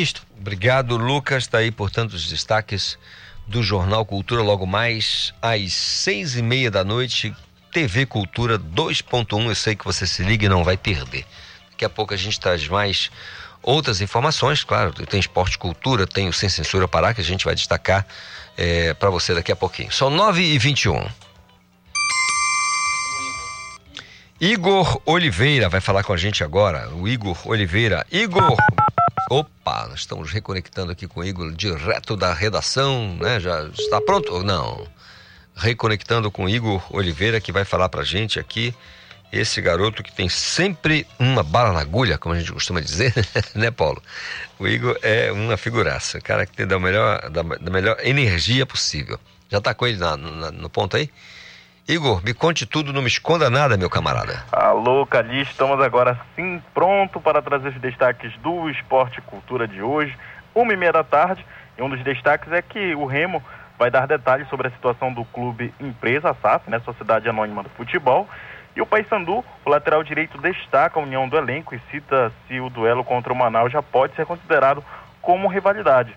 Vamos também exibir uma reportagem especial sobre os atletas paraenses que se destacaram na Gymnasiade é uma competição escolar realizada na França que contou com atletas do mundo inteiro. Informações do futebol paraense sub-20 que está aí é, tá aí dando sequência, né, da categoria sub-20 e uma entrevista com o técnico do Castanhal, Robson Melo, que vai falar dessa campanha do Castanhal na Série D, Calixto. O Esporte Cultura é uma e meia da tarde no canal 2.1 da TV Cultura do Pará. Obrigado, Igor Oliveira, trazendo aí, portanto, os destaques do Esporte Cultura, a uma e meia da tarde na TV Cultura. Olha, tem muitas coisas, muita coisa legal, muita informação. E sem falar do vivo, né? Que acontece às vezes aquela informação que está chegando naquele momento ali no programa. E, e o programa é ao vivo, claro, rola tudo e você vai ficar sempre por dentro dos futebol, especialmente do futebol paraense nesta quarta-feira. Mas depois do, do Esporte Cultura tem Sem Censura Pará. E a Joana Mello chega pra gente com os destaques eh, do Sem Censura, que tem sempre convidados muito especiais, assuntos da melhor qualidade. Ô Joana, bom dia. Olá, bom dia para você ligado no Conexão Cultura. No Sem Censura Pará desta quarta-feira, vamos falar de tokenismo. Você sabe o que é? A cientista social integrante do coletivo Sapato Preto, Juliana Damasceno, explica o termo que significa uma falsa inclusão. Hoje vamos receber também a veterinária Débora Paulino, que fala da importância de criar espaços saudáveis para os bichinhos. E ainda tem a divulgação da exposição Caboclos da Amazônia, Arquitetura, Design e Música, em cartaz aqui em Belém. Os detalhes com o designer Carlos Alcantarino. O Sem Censura Pará é daqui a pouco, a partir das duas horas da tarde. A apresentação é de Vanessa Vasconcelos, com transmissão ao vivo pela TV e Portal Cultura. Para você, uma ótima quarta-feira e amanhã a gente volta com mais destaques do Sem Censura Pará. Muito obrigado, Joana Mello. Tá aí, portanto, os destaques do Sem Censura Pará às duas da tarde. Eu sei que você não vai perder. 2.1 é o canal da TV Cultura, você sintoniza e fica por dentro de tudo. 9 e 25. Esporte. Ivo Amaral, bom dia. Como é que tá aí o clima aí em Batista Campos? Se é que você está em Batista Campos, Ivo. O Ivo me escuta? Ivo Amaral Tá me escuta. cortando, tá, cor... tá Ah. cortando o meu retorno. Ah, tá, tá. picotado a tua voz. Mas melhorou agora, Ivo? Agora, agora melhorou, agora eu tô Ah, ouvindo bem. Que maravilha. Então me fala como é que tá o clima em Batista Campos ou onde você está. Olha, o clima tá bom, o clima tá bom, tá um, um céu sem nuvens, mas muito claro. Tudo indica que pelo menos até duas da tarde não deve chover, né? o clima tá melhor por aqui do que tá para Remy e Paysandu, com certeza. Pois é, eu não sei se você teve acesso né, à, à fala do, do Bonamigo logo depois da, da partida contra o Ipiranga. Ele disse sim que é, é o momento de aclimatação, ou seja, todo mundo está se eh, organizando nessa fase do campeonato. Daqui a pouco todo mundo vai começar a marcar pontos e, ele disse que o clube vai vai, se- vai estar na, na ponta, tá brigando para subir. Você acreditou? Eu não, porque dos- ah, tá- estamos já caminhando por- por- quase para o meio da competição e ainda precisa se aclimatar. Ontem eu gravei, Calixto, um comentário nas redes sociais, onde eu fui bem enfático, falando o seguinte: parem de fazer contratações agora. Parem. Pessoal responsável de Rede Paysandu, parem de contratar. A não ser que contrate gente de qualidade para chegar aqui e fazer um diferencial. Porque eu tô com pena do Márcio Fernandes. Toda semana entopem lá Curuzu de jogadores. Aí ele é obrigado a voltar, se sente moralmente obrigado a colocar. Zagueiros já contrataram seis ou sete, a zaga do Paysandu não resolve. Coitado do Bruno Leonardo, tá até meio deprimido, pedindo desculpa pra torcida, por um fato que é absolutamente normal, uma trombada com o companheiro, isso acontece no melhor time do mundo. Mas indica essa instabilidade emocional também do jogador. O jogador chegou aqui com quase 30 partidas pela Ferroviária de Araraquara e o, o técnico não sabe onde vai colocá-lo. Uma hora está pela central, outra hora está ajudando ali, compondo um grupo de três zagueiros. Enfim, tem que parar de fazer contratações. Só fazem atrapalhar. Olha agora o Remo, rezando, rezando para chegar esse Anderson Paraíba. Era melhor não terem dispensado o G12, aturar as festas dele, as farrinhas dele, para não ficar chorando. E agora com essa agravante, né? O Eric Flores está preso por não pagamento de pensão alimentícia. É um problema sério. O jogador deve 200, mil, ganha 25 mil por mês. E aí, como é que vai resolver o problema? Vai ser uma dificuldade, né? É, ô, Calixto? verdade. Agora, Ivo, voltando aqui, é, é, é, a única forma, a única prisão civil que existe no Brasil, tá? É por não pagamento de pensão alimentícia. É, só esclarecendo que o jogador não cometeu nenhum crime, tá, gente? Não é, já, é uma a pensão prisão civil. alimentícia que É. ah, é, é- é- é muito, é julgado com muito mais rigor do que às vezes até um criminoso. É, ape- apesar de que é, o, o período encarcerado é muito menor e não há nenhuma pena, é, não é uma ação penal, é uma, uma- é uma prisão civil. Ivo, mas assim, eu queria falar que você falou aí da questão de, da quantidade de, de, de- de contratações, mas normalmente você há de concordar que boa parte dessas contratações às vezes é apontada pelo próprio treinador, não? É isso que eu já questionei, ninguém me responde.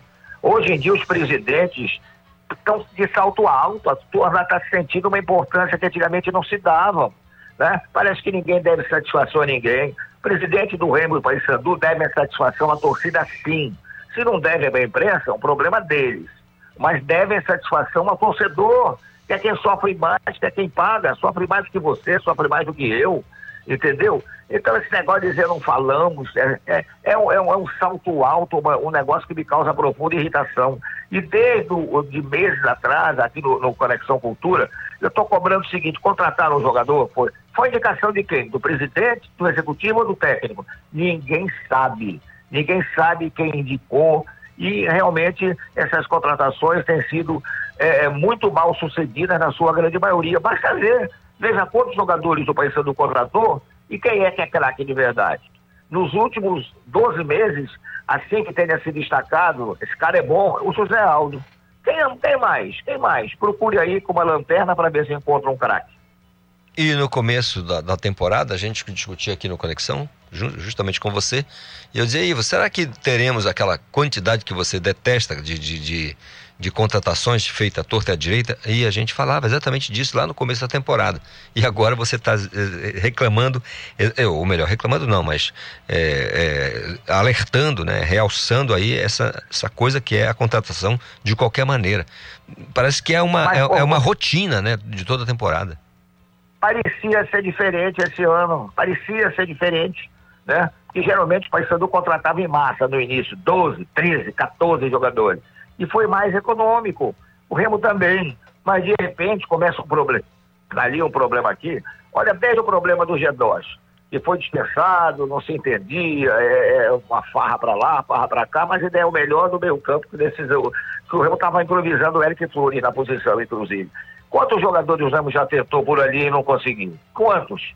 O mais recente é o Anderson Paraíba, que está sendo aguardado como se fosse um Messi no Baianão. Parece que é um Messi que está chegando.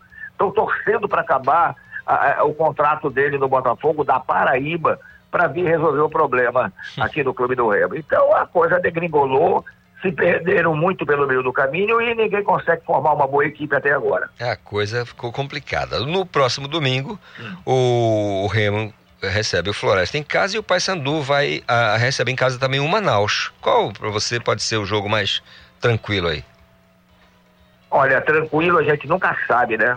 Pela irregularidade do futebol paraense, o Remo mesmo em casa tem feito bons resultados. O Floresta é um time que está na segunda divisão do futebol cearense, mas está na Série C do Campeonato Brasileiro. Tem como grande atração o Perema, que foi desprezado pelo Paysandu. Eu já disse que é melhor que qualquer desses zagueiros que no momento estão na Curuzu. O Perema é melhor do que qualquer um dos zagueiros que no momento estão na Curuzu. E o Paysandu, o, o, o Manaus, deve ser um adversário mais perigoso. O Manaus está na mesma pontuação do Paysandu, é um time que tenta resgatar um pouco a história do futebol amazonense, com investimento maior, depois da, daquela fase de Nacional, Rio Negro, Faixe. É o Manaus que representa o futebol amazonense, quase sobe ano passado para a Série B. Então o Manaus, teoricamente, é o adversário mais perigoso para o futebol do Pará. Vamos ver então o que acontece. No domingo, o Remo joga com Floresta e depois, na segunda-feira, o Paysandu encara o Manaus. Ivo, aquele abraço para você e vamos torcer para que essas contratações sejam cessem essas contratações adoidadas aí, né? Pois é, será que o Anderson Paraíba é o novo Messi? Pelo jeito como tá. Olha, quem calou minha boca, lamentavelmente teve aquela distensão, foi o Albano. Eu estou falando aquilo que quando, eu- quando eu faço uma previsão que eu erro, eu digo, dou minha cara a tapa. Eu pensei que o Albano E é mais um aqui, reserva do Goiás, pô, reserva do Goiás. Mas chegou nos dois primeiros jogos, pelo menos ele gastou a bola. Parecia um craque mesmo no campo. Mas, felizmente, teve aquele problema e ainda tá fora. Tá certo. Ivo, um grande abraço a você. Amanhã a gente se fala.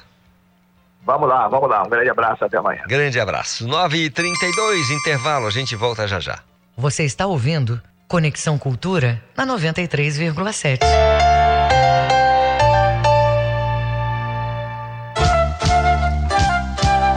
ZYD 233, 93,7 MHz.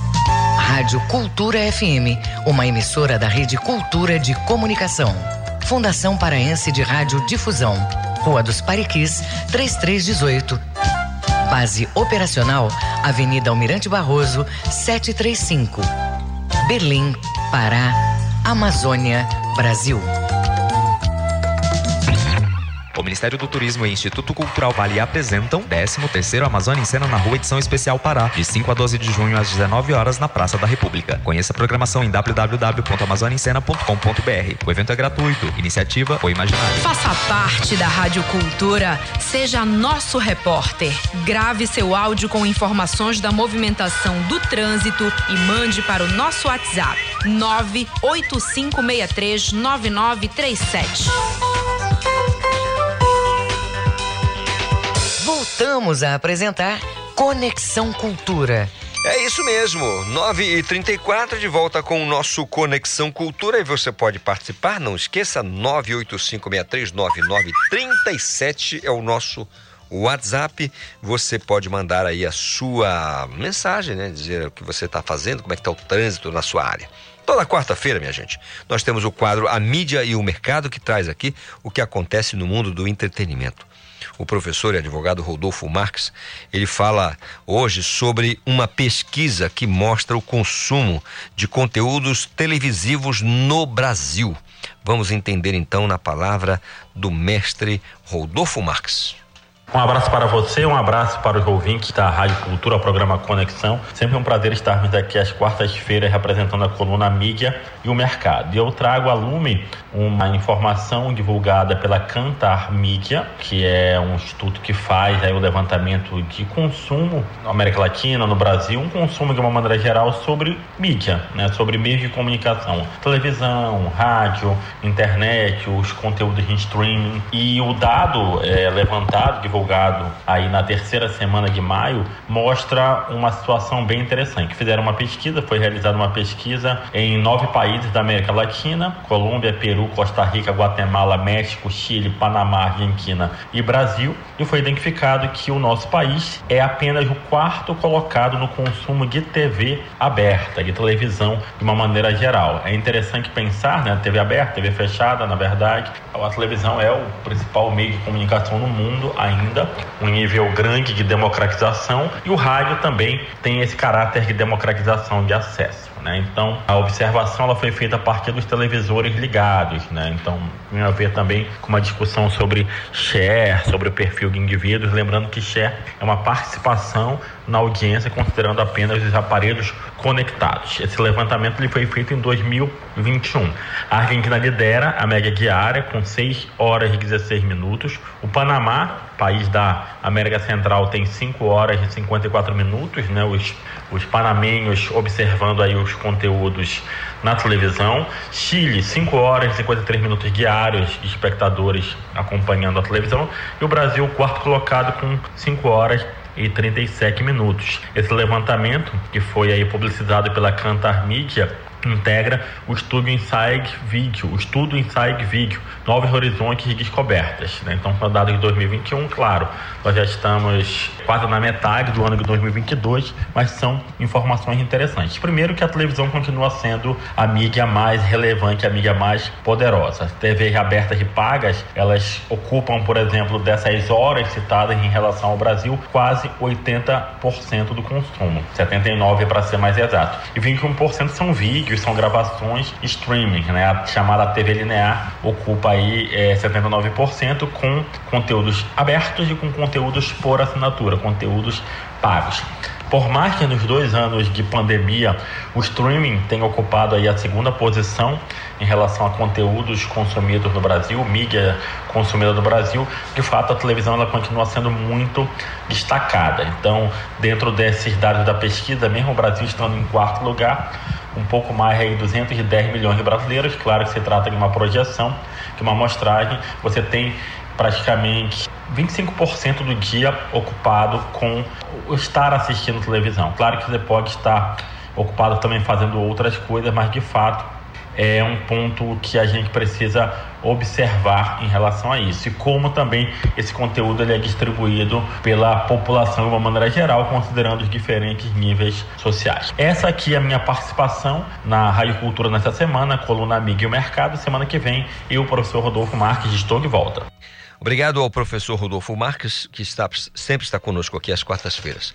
9 horas mais 38 minutos. Olha que legal. O aplicativo permite coleta de entulho aqui na capital. Entulhos, na verdade, né? E que não tem pouco, não tem muito entulho. O Ronald Souza chega com as informações pra gente. O serviço de retirada de entulho pode ser solicitado por meio de um aplicativo de mensagens instantâneas. A iniciativa é da Secretaria de Saneamento de Belém. De acordo com a CESAM, só pode ser recolhido um metro cúbico de entulho por usuário, o equivalente a uma caixa d'água de 1 mil litros. O serviço de coleta gratuito retira restos de obras ou de poda de árvores, móveis e eletrodomésticos velhos, além de pneus e entulhos em geral. O agendamento pode ser feito via WhatsApp através do telefone 984990059. Repetindo, 984990059, de segunda a sexta-feira, de 8 horas da manhã às 5 horas da tarde. Vale lembrar que a obstrução de vias por acúmulo de entulho descartado de forma irregular impede a passagem da água, que retorna e provoca alagamentos e inundações. Proliferação de pragas e de vetores de endemias também podem ocorrer. Com supervisão do jornalista Felipe Feitosa, Ronald Souza para o Conexão Cultura. Obrigado, Ronald Souza, pela participação, as informações aqui no nosso Conexão Cultura, né? Esse aplicativo aí que permite a coleta de entulhos, é bem legal. A gente podia criar um aplicativo para recolher um monte de coisa aí, né? Anote, 9 e 39 Se ao ir eu não souber onde vou, se enganar ao se entregar ao incerto, ao incerto.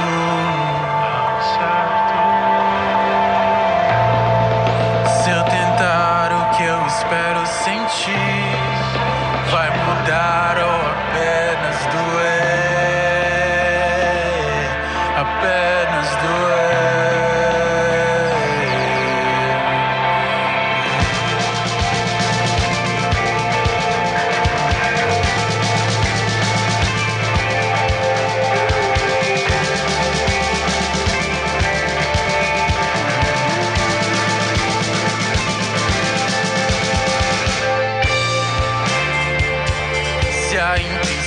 voltar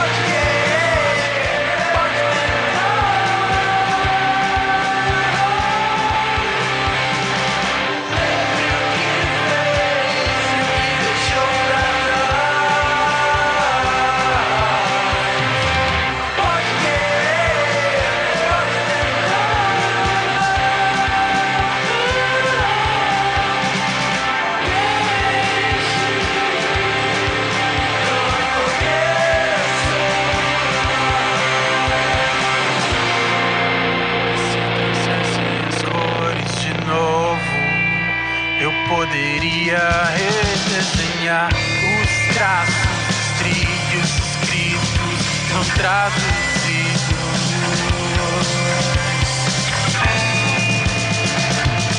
Em imensas imaginações.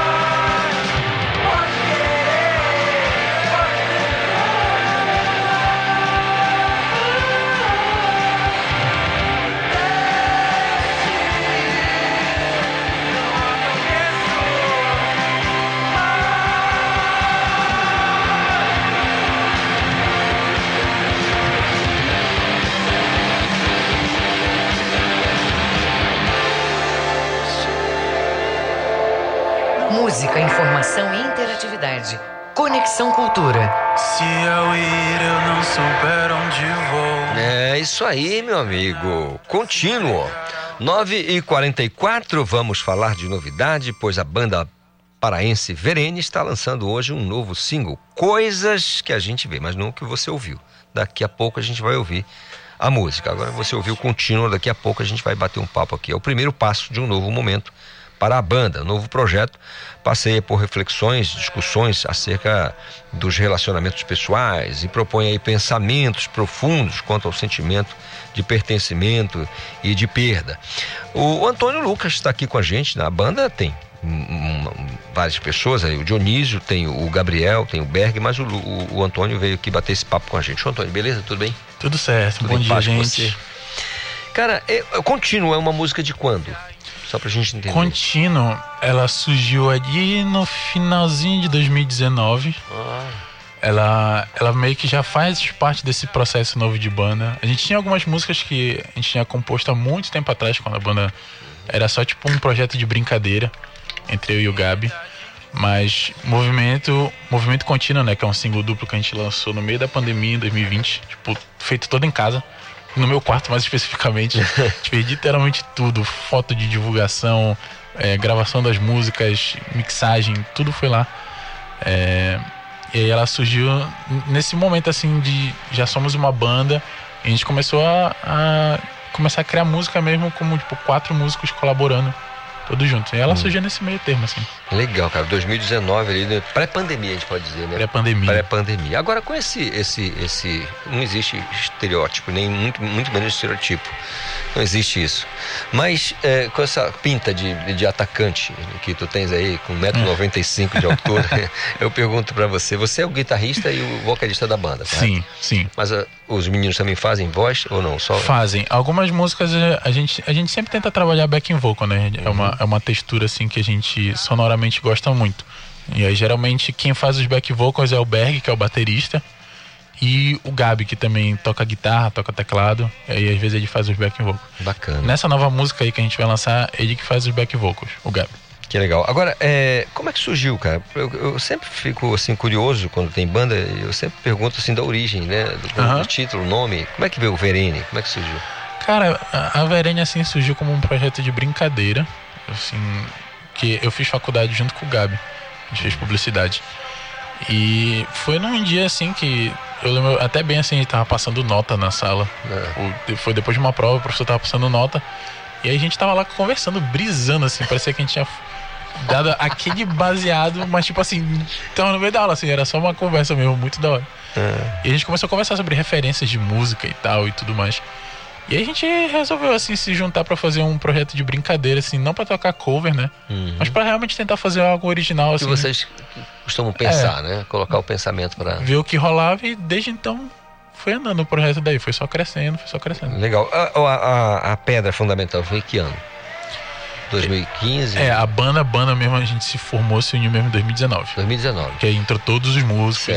Mas, mas assim, a brincadeira começou um pouco antes, né? Começou, começou. Era só tipo, eu e o Gabi no meu quarto assim, a gente brincando na guitarra.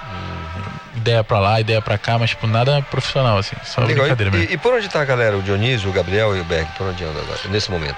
Agora, agora exatamente eles estão resolvendo uns perrengues aí na vida. E, enfim, né, gente? Eu, eu imaginei, Cada um tem os seus O perrengues. Reginaldo me disse assim, cara, história, só veio o Antônio porque eles tocaram a noite inteira. É. né? Foram quatro shows, né? Mas peraí, Reginaldo.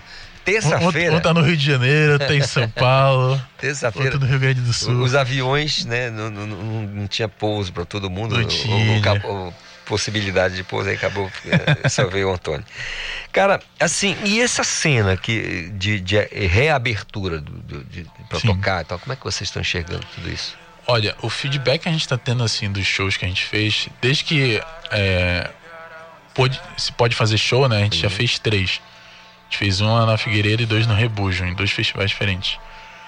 Cara, assim, tá sendo um feedback muito positivo, assim, a galera tá realmente comparecendo nos shows, tá, tá curtindo, é, tá apoiando a cena que é muito importante, assim. E, enfim, né, cada banda tem.